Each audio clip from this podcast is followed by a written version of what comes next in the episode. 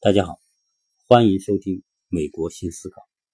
上一期呢，我们谈到了美国的这个国家，它的文化基础，它的历史虽然短暂，但是它的文化非常的了不起啊。那么我们讲到了它的这种呃制度的创新，那么它所形成的三权分立的这个新新型的。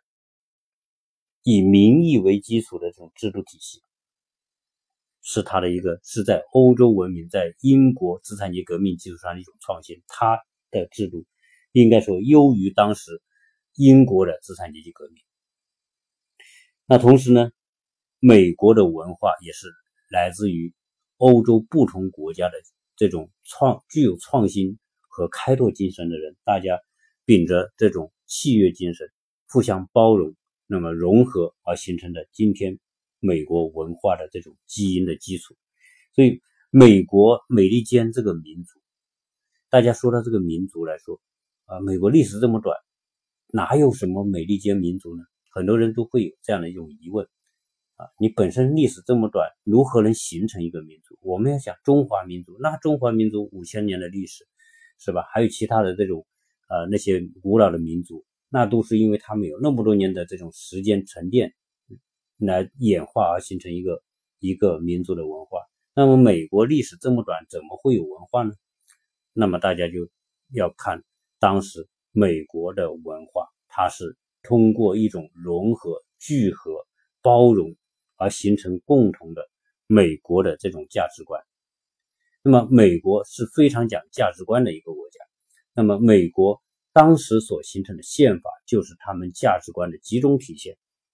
他们关于三权分立，他们关于民权、关于自由和平等的这种权利，那么如何来保证十条他的这个十条宪法修正案，这些都非常集中的反映了美国独立他所取得的这种成果，以及所有在美国的这些人大家共同认同的这么一个价值观，而当时。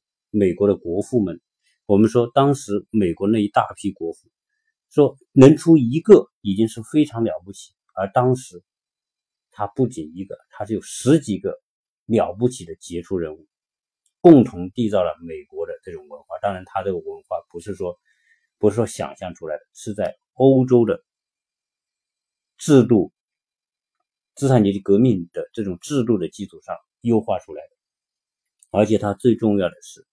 它殖民地它本身就没有那种我们说的贵族的那种那种传统，而都是属于一些当时一些资产阶级为代表，所以美国的制度相对于英国的制度要更加彻底，更加以民意为基础，所以美国的制度和欧洲的制度还是有不同。那么基于这样一个价值观，那么美国后来又发生了什么呢？美国独立之后。我们说不到一百年，就出现了美国的南北战争，也就是美国内战。那么，在美国国土上打过的几次战争当中，南北战争是一次。那么原因就是北方工业革命的发展，资产阶级的发展，那么它需要市场广阔的市场，需要劳动力，而南方的种植园经济是将很多黑人控制成为奴隶，不能够自由移动。那么。呃，原材料，北方也需要南方的原材料，所以相互之间的矛盾越来越激烈，导致美国的这个内战。林肯领导美国内战，那么北方打败南方。而当时呢，这个美国南北战争之后，美国重新获得统一，那么美国的工业革命就从原来的美国北部，我们说美国的英新英格兰地区。啊，今天讲的美国东北部那些地方，就是美国工业革命的基地啊。讲到我们的底特律，对吧？大名鼎鼎的底特律，当时这个工工业革命里面，其中一部分就是后来的汽车工业，那那就是在底特律。所以，美国当东北部的很多工业城市。那么之后呢，随随着美国的疆域的扩展，不停的向西扩展，那么往太平洋沿岸扩展。最后，美国我我们在前期讲到了，美国一百年之后将美国的国土面积从十三个州变成了现在的五十个州，啊，从八十万平方公里变成了九百六十万平方公里啊，那么这个是非常惊人的一种拓展速度。那个时候，美国的这种可以看到美国的人，美国的国运昌盛的时候，真的挡都挡不住。那么我们来看看美国的国运有多昌盛，在人类历史上没有一个国家的国运真的像美国是如此得力于天时地利和人和，那么造就了美国在二十世纪成为超级大国。所以二十世纪成为美国的这个这个世纪，人类历史过去我们说近现代史上的几级火箭，我认为。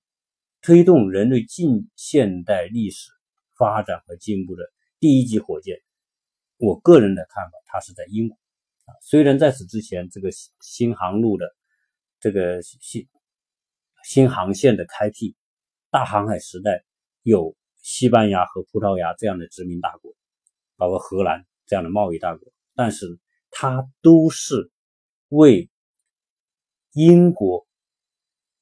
的这种发展，那么只是创造一种一种一种一个前奏而已。那么英国资产阶级革命之后，英国利用它的这种资产阶级发展，那么工业发展的优势和所获得的经济实力，最后打败那些国家之后，英国又发生了资产阶级革命，创立新的君主立宪的这种政治体制。这种政治体制在当时欧洲是最先进的。那么这种政治体制加上英国当时的这种工业革命，那么英国最后一强大起来之后，那么一直统治了整个世界，主导了整个世界，从十七世纪、十八世纪到十九世纪，将近三个世纪之久。那个时代是英国的时代。但是呢，英国的时代之后，很快，那么到了十九世纪末期，英国就衰落下去。而英国的衰落是伴随着美国的崛起而同时发生的。那么，我们来看一看，在那个年代，那么工业革命过程当中所产生的那些重大的发明和发现，我们就会知道，那个年代的重大的发明和发现，主要都发生在英国和美国两个国家。那么，早期是在英国。我们看看，在英国工业革命的最初。啊，为什么发生工业革命？主要是在英国，因为这种动力的改变，美英国的制造业的发展需急需解决动力问题，而那个时候英国人就发明了蒸汽作为动力，应用水力和蒸汽作为动力，那么把从原来的依靠人力和畜力作为动力这种局面打破。那么，一七六零年，哈格里夫斯发明了。珍妮纺织机啊，因为工业革命需要大量的生产，大批的生产，那么需要用机器，那么呃纺织，这是人民衣食住行里面，首先是穿嘛保暖，那么这个纺织业发展，那么一七八五年，瓦特改良蒸汽机，将蒸汽机变成真正可用的动力，最后用到了这个呃工业方面。包括制造业啊，包括纺织业。那么，在一八二五年，有一个发明家叫史蒂芬森，他呢就将内燃机装在这个轮子上面。那么最后他发明了这个火车的火车头，也就是火车机车。那么火车机车的发明就带来了运输业的革命。那么英国从十九世纪初期就开始。制造火车，火车铁轨火车改变了人类，开始改变人类的运输历史。因为大规模的原材料和大规模的这种产品运输，靠原来的马是不行的。啊，火车发明之后，正好解决了当时的运输问题，就是在陆陆地上的运输靠火车，在海洋上的运输靠轮船。当然，后来蒸汽机又用在船上面，又发明了这个轮船，对吧？而在十九世纪初的另外一项重大的发明，就是一八二五年，英国发明家法拉第发明了发电机。电是很早就发现的，但是呢，把它如何来创造产生电力，那么这个时候是法拉第的这个对人类的贡献，他将这个发电机发明出来。那么发电机发明出来之后呢，就掀起了当时的这个人类历史上的第二次工业革命。因为第一次工业革命是将蒸汽作为动力，用煤作为原料，而而第二次工业革命的这个前提是因为电力的发明和广泛应用。那么电力发明和广泛应用带来的工业革命，这个时候就正好是美国。内战刚刚结束，美国那么一八六零年，美国内战之后，那么统一之后，那么一八七零年电力开始广泛使用，这个时候助推了美国的这个工业制造业资本主义的发展。那么这个时候，美国开始显现，并且开始逐步在世界舞台上发挥它的。非凡的作用。那么我们看看，从电力被广泛应用之后的这些发明，哪些都是由美国人来主导的？啊，我们来看看。一八三七年，美国的莫尔斯就是发明了电报。那么，人类历史上第一次可以长距离的传递信息，在此之前，基本上靠鸽子来传递信息。基本上就靠吼、靠喊，对吧？靠快马来传递。那么一个消息从这里传到传到几百公里之外，那要好几天。电报发明之后，那么开始通过信号来传递，最后文字来传递，那么变得非常非常快。这个是人类通信革命的一个开端。那么在1876年，美国发明家贝尔又发明了电话。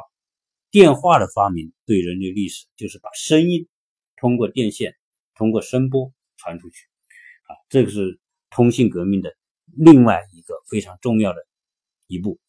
那么再往后面走，我们看看，一八七九年，爱迪生发明了灯泡，灯泡让人类在夜间从此不再黑暗，那么人类的这种活动的时间和空间被大大的拓展。电灯是人类生活方式改变最重要的方式，呃，最重要的这种促进手段。好，在一八八五年，那么这个时候内燃机已经被发明。内燃机发明之后呢，一八八五年，德国有一个发明家，那么他就将内燃机装在轮子上面，因此就发明了汽车。后来，在一九零三年，内燃机又装到了。飞机上，人人们梦想飞向天空的这种这种梦想就变成现实。我在我们住的旁边就有一个航空博物馆，这个航空博物馆内容很全的。那么在洛杉矶啊，如果有听友们来这边，孩子们对这个航空有兴趣的，可以去看看那个博物馆。那个博物馆里面就展出了莱特兄弟一九零三年所发明的飞机的那种模型，就是复制品啊。就是用用绳子、用木板，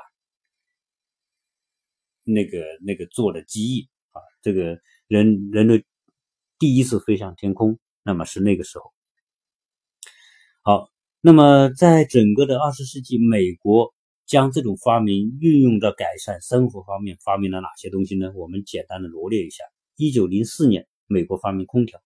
一九二九年，英国发明了电视机，这都是改变我们今天一直影响到我们今天的这个生活的改变。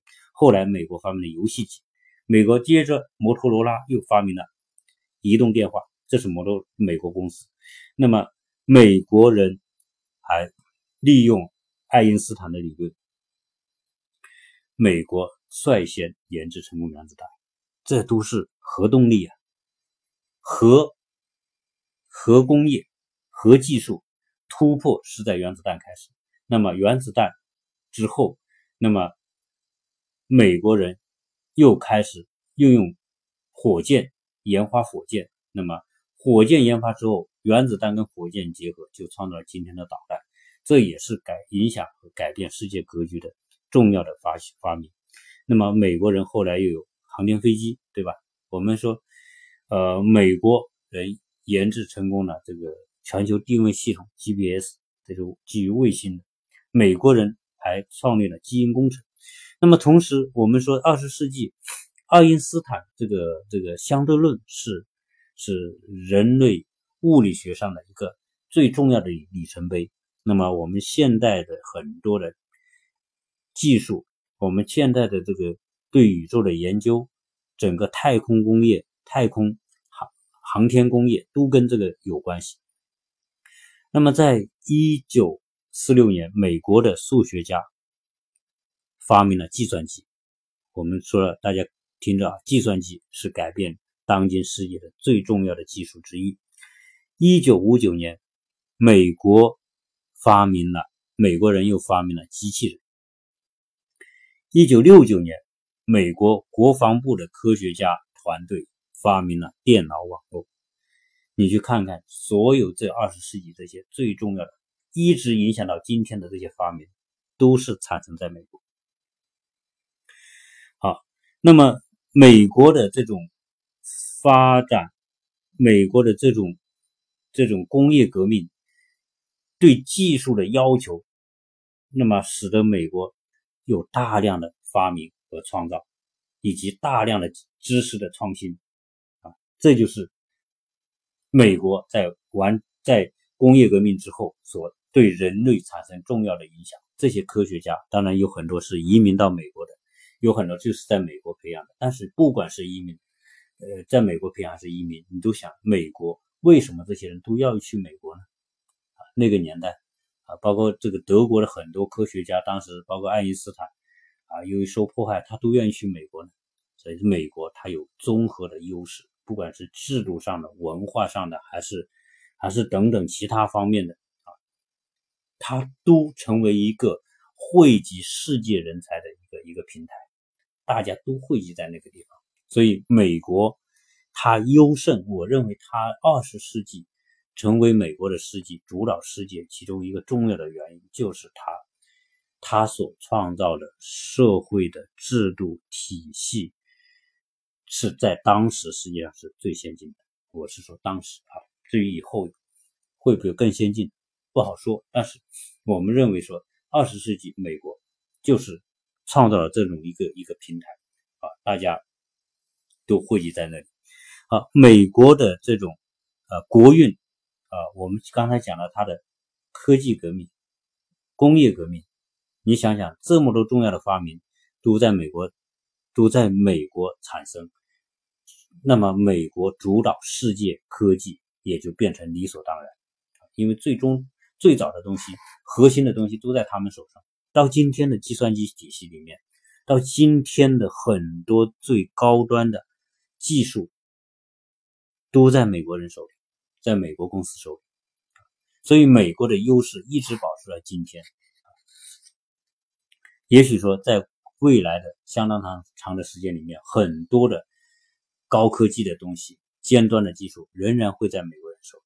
啊，当然，其他国家也在发展，也在竞争。我们中国也发展的很快，对吧？中国在很多技术领域里面，它也是开始冲击世界的这种领导地位。好，那么。我们讲讲美国的国运还有哪些事情啊是挡都挡不住的啊？美国工业革命发展、科技发展到了十九世纪的十九世纪的末期，应该说最确切的那一年是一八九四年。一八九四年有一个重要的一个标志，就是美国的经济总量第一次超过英国，而一八九四年。美国的国土面积也基本上完成了今天美国的整个国土主体部分，到这个时候也已经扩张完毕。好，那么我们讲领土扩张完毕，经济总量成为世界第一，接下来又发生了什么？大家都知道，在美国的制造业工业成为世界第一的时候，发生了两次世界大战。这两次世界大战。那么直接就把美国推向了二十世纪的主导地位。我们看看第一次世界大战，一九一四年第一次世界大战。当然，第一次世界大战打在哪里打？当然在欧洲打啊，在英法和德国、意大利之间，还有俄罗斯之间，大家打啊，苏联之间打。但是呢，主体都在欧洲打，一打仗这个损失就大了。那么大家要大耗费大量的武器、大量的物资。这个时候，美国世界第一的制造能力，经济总量第一，你你你不是打吗？那么你不是要买这些物资吗？那么就来我们买。美国呢，当时还不参与，他用孤立主义，用中立，我也不参与，你们打吧，反正用武器我卖啊，你你德国我也卖。英国我也卖，法国也卖，俄国我也卖，我都卖给你们啊！结果，美国一战就是承接了全世界最多的制造订单。那么这种订单直接就把美国的工业大大的推进了一步。那个时候，石油也开始发现，动力开始从就以煤又开始，那么用到了石油，那么又改善了这种动力的这个原料。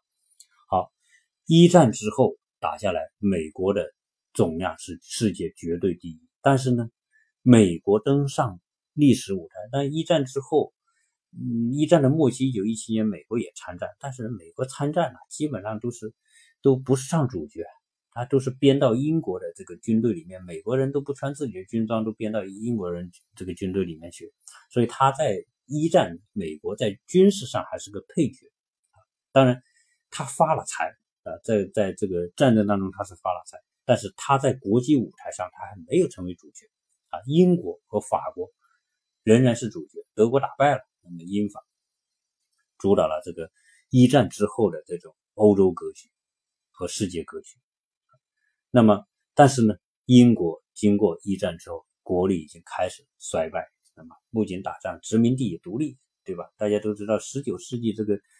这个拉美这个殖民地很多地方也开始独立了，二十世纪开始又有很多地方独立了，所以它的殖民地也开始开始减少，所以英国的国力开始衰落。但是这个衰落有个过程，那么到了第二次世界大战，直接就完成了这个英国的衰落和美国登场的过程。这个转换直接就是非常戏剧性的在第二次世界大战中完成。那么大家知道第二次世界世世界大战。美国最初仍然是，嗯，以以中立的身份出现，那么这就要讲到美国的这个地缘政治啊，美国的国家它所的位置在整个的美洲北部，它的国家周边没有天敌啊，我们讲这个就是生态里面说天敌，美国周边是没有天敌的，而美国是别人的天敌，为什么这么讲？那美国当时。所所扩张的土地大部分是啊，来自于其他国家的，别人国家控制的地方，包括今墨西哥的很多地方，那么最后都都被美国扩张。那么美国完成它的这种这种，美国扩张之后，加上它的工业实力，它的科技实力又是世界最强的，它边上都是小伙伴，北边是加拿大，对吧？加拿大人口也少。它的实力跟跟美国不能比，南边墨西哥也不能比啊。南边墨西哥是原来西班牙的殖民地啊，但总体来说也是比较落后，所以没有人威胁到它的这个领土安全。结果他他在国内打的那些仗，要么就是内战，我们讲他打的第一次打了独立战争，第二次打了美国内战，再往后面就是扩张领土，跟别人不痛不痒打，跟墨西哥打几场。打几场仗，结果也也实际上也没打多少。最后呢，这个美墨西哥也不精打，那么这一打就输，那么就赶紧签条约。签完条约之后，把地划给你了。然后美国说象征性的给点钱，就我们在他领土扩张的那一那一集里面都讲到这个问题。好，没有天敌的美国，孤立于这些世界争端之外，那么坐山观虎斗。二战的初期，美国仍然是保持中立，不参战。直到日本偷袭珍珠港，一九四一年偷袭珍珠港之后，美国才宣布参战。美国宣布参战，那么就跟英法、跟英国那么并肩作战。那么这个并肩作战呢，当然这个这个参与程度跟一战就不同了。一战它是被编到别人的军队里面去的，但是到二战的时候，英国、美国就直接在欧洲设立盟军总部，而且盟军盟军的最高总司令就是美国的派出的将军艾森豪威尔。太平洋战场呢，美国派出麦克阿瑟，那么都是这个太平洋战区或者欧洲战区，那么都是美国人主导。最后呢，当然美国军队当时二战的时候，美国动员所有人动员的人参军，当时美国有多少人在军军队里面？有一千一百万人在军队里面服役。好，那么二战是给美国的经济极大的这种刺激和推动。我们说，当然这个二战之前我们讲的也讲了这个危大危机啊什么的，但是二战之后，所有的经济，一九二九年经济危机一扫而光，美国经济繁荣的无不繁荣的到无以复加的程度。那么为什么会那么繁荣？因为欧洲一打仗，欧洲打仗当中需要的大量的物资和武器，只有美国供应。啊，英国被炸得一塌糊涂，俄国也，苏联也不行。那个时候被被被德国军队打得一打得那么一败涂地，差点莫斯莫斯科都被人占领了，所以他的工业也被摧毁。那么这个时候能够唯一能够供应盟军的大量的武器和物资的，就只有美国。那我们简单来跟大家通报一下，当时美国二战的时候的生产制造能力有多强。那你听到的会真的是会令令人可怕。整个二战的时候，美国说海军吧，美国的海军共生产了多少，制造了多少航空母舰？美国海军二战期间，航空母舰就制造了七十艘航母。我们知道，一艘航母的造价和费时是都是很很漫长的。但是在二战那几年当中，美国生产了七十艘航母，还有跟航母配套的舰只，总共一百三十一艘。一艘军舰，我们建一艘，我们今天中国的造船技术如此之先进，那么我们造一艘航空母舰也得好多年啊。那么美国一下子就搞了七十艘，你可以在我网上看到那种图片。那么那么多的军，美国的战列舰，那个二战生产十艘，巡航舰生产四十八艘，驱逐舰三百五十五艘，潜艇两百零三艘，护卫舰四百九十八艘，这几这这一千多艘军舰，整个太平洋上、印度这个这个大西洋上都是美国的军舰。飞机造了多少？那么我曾经看了一个这个历史资料啊，这个呃，我只能说我看到的资料。二战的时候，美国一共生产了二十九万架的飞机，包括轰炸机和战斗机。二十九万架飞机，一年当时一年可以生产四万多架的飞机。好，那么算算，从这个九四零年开，一九四零年、一九三九年，美国就开始供应这些物资，对吧？那么。同时呢，美国在二战时候一共生产了四百亿发的子弹，同时有几千万支的枪，坦克生产了八万辆的坦克，一年坦克生产两万辆。那么，就当时苏联的大量的武器都是都是美国人供应的。那个时候，那可不是什么什么社会制度了，社会制度都放一边，德国是最大的敌人。那么，所以这个英国、美国、苏联成为盟国。那么，当时美国给了苏联大量的这个武器，飞机，光飞机，美国就给了一苏联一万三千架飞机，给了各种军用车辆四十万辆。你想想，美国造了多少的武器？中国的武器，当时二战的时候也是美国人供应的。那么英国人的武器，那更是美国人供应的，所以当时美国的这种制造武器制造，那是一片繁荣啊。我们说今天美国这个这个美国这个东北部的这些工业老工业基地啊，美国的老工业基地在东北，中国老工业基地也在东北啊。这个东北这个工业基地当时是一片欣欣向荣，那是没有办法。好，二战之后打完了，德国也投降了，被肢解了。英国呢也彻底打跌下了，嗯，没，实在也是没有办法，没钱了。法国呢被更惨，那被人家德国人揍的投降了，是吧？最后连政府都都都逃亡了，国家都被德国给灭了。所以真的就叫二战那个惨，那是那是没有办法形容的。好，那么美国在二战赚了这么多的钱，同时在二战当中，美国又是。最主要的决定力量，当时在二战的时候，有两个人看到二战的结局。在二战刚刚初期的时候，一个是德国的元帅，陆军元帅隆美尔。啊，隆美尔大家知道是希特勒最主要的这个这个元帅之一，也是一个非常有才干的一个元帅。那么隆美尔实际上，当他知道美国宣战之后，他就当时在他的这个。文件里面就写下，这个注定了德国必将失败，因为他知道美国有多强大，美国的制造业工业有多强大。美国参战就意味着德国胜利是遥遥无期，几乎没有可能如果美国不参战，可能德国还有机会在欧洲取胜。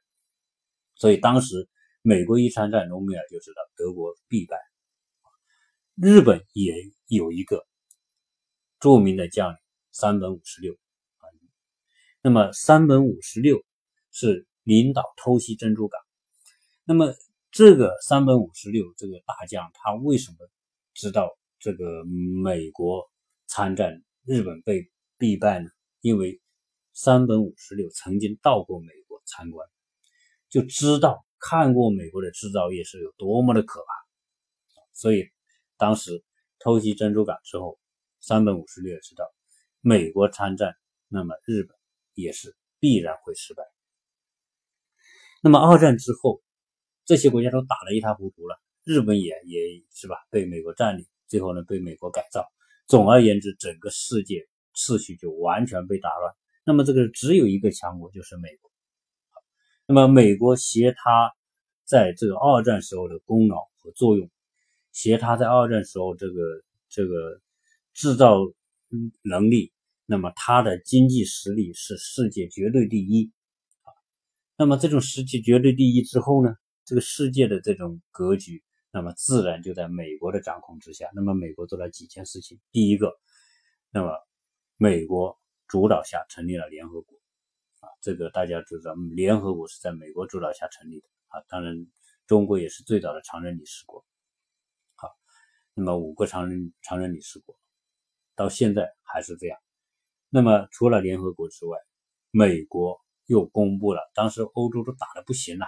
那么美国为了援助欧洲，那么公布了一个马歇尔计划，就是帮助欧洲复兴的计划。那么出了很多的钱来援助欧洲国家，因为欧洲国家如果经济不发展起来，对美国也是不利的。所以呢，当时美国大量的援助欧洲复兴它的经济。那么，同时，美国利用它的强势的这种美元地位，那么通过布雷顿森林协议，这个大家可以看看历史。布雷顿森林协议，那么啊，美国确立了美元跟黄金挂钩，然后世界各国货币跟美元挂钩的这样一个金融体系，那么美国成为世界金融的主导。那么同时，美国还成立了后来。成立了，因为这跟苏联闹翻了啊。这个二战之后结束之后，那么跟苏联闹翻，跟苏联闹翻之后，美国又主导成立了北约。那等等，我们说的这一切，看看美国在二战之后实现这种转身，那么啊，成为世界主导这一系列的事件，就像说，好像都是在为准为美国而准备的。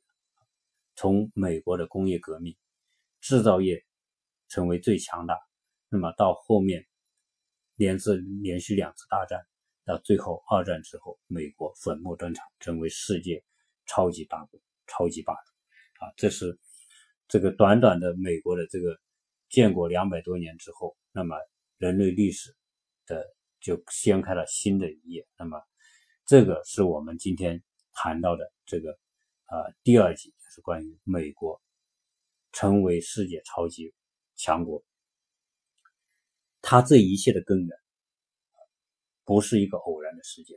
我觉得从历史的逻辑来看，它非常的清晰，从一个新大陆到变成美国这样一个国家，到变成世界最强大的。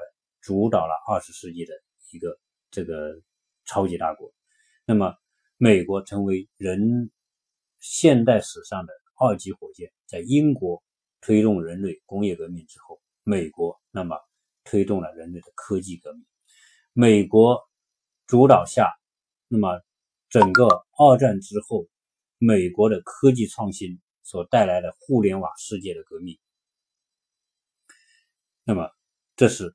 美国的世纪，二十世纪，当然，到今天，任何一个国家，它的制度、它的体系、它的模式，都是有周期的。